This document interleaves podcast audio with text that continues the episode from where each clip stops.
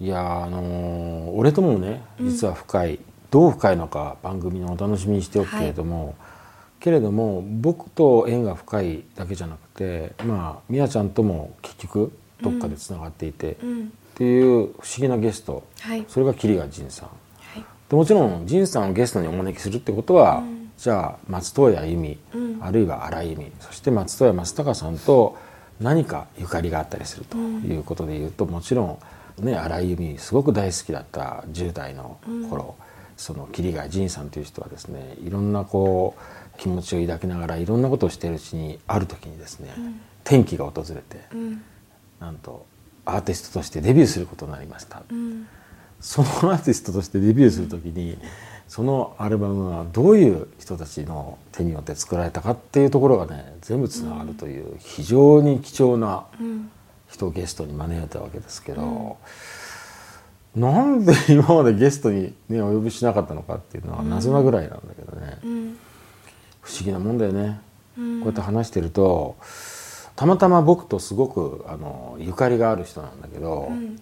まあめっちゃ大事だよね俺にとってねね。ね。存在がね。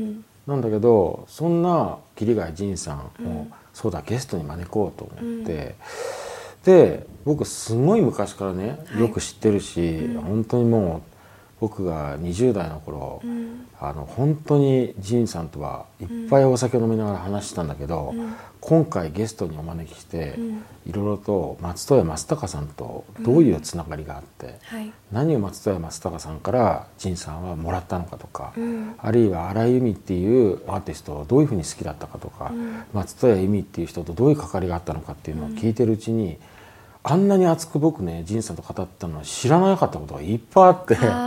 そうなんだ。もうだからねなんかね番組を通してやっぱり分かることってあるんだなと思って、いやだって好きあれば飲んでたし、ん。で最近でもまた結構会うのよ、うんで会うとなんかずっと話止まんないんだけど、うん。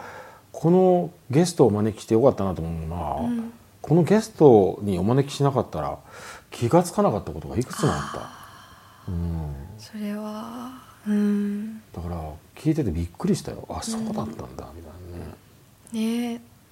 こう私も今日感じたことがあって、なんかこう音楽家ってうん。もともと資格とか、免許とか、うん。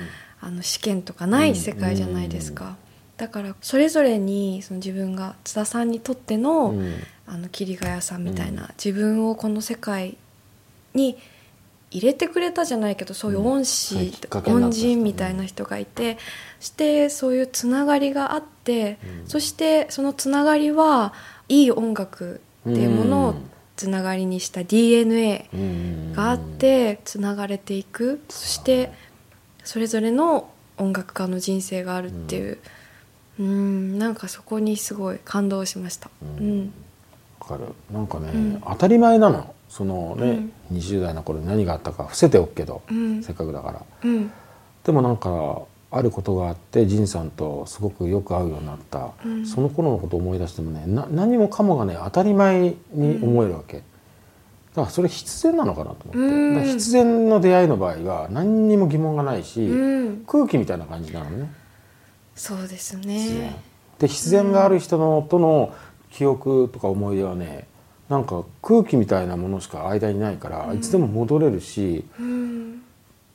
俺今回収録してる間何回かやっぱりねその1983、4年に飛んじゃったもんね。タイムスリップしちゃったね、うん。スリップしちゃうのよどうしても。うん。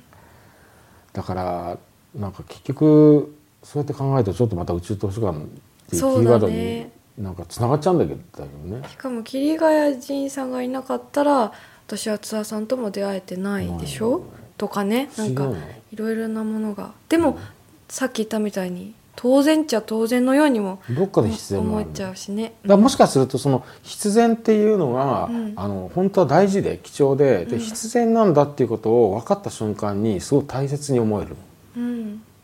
必然っていうのを意識してないと空気なのうんでも気づいた時にすごい大切に思えるってういうんのがあるからね、うん。でもなんか仁さんと話してたらなんか鍋さんとも話したくなっちゃった鍋さんもゲストに来てもこのまあ渡辺至っていう人は一体何なのかっていうのをね、番組聞いてもらうと分かると思うんだけど。いやーなんかお酒飲みたくなってきた。な感じ今回深は。酒したい感じ、本当、うんうん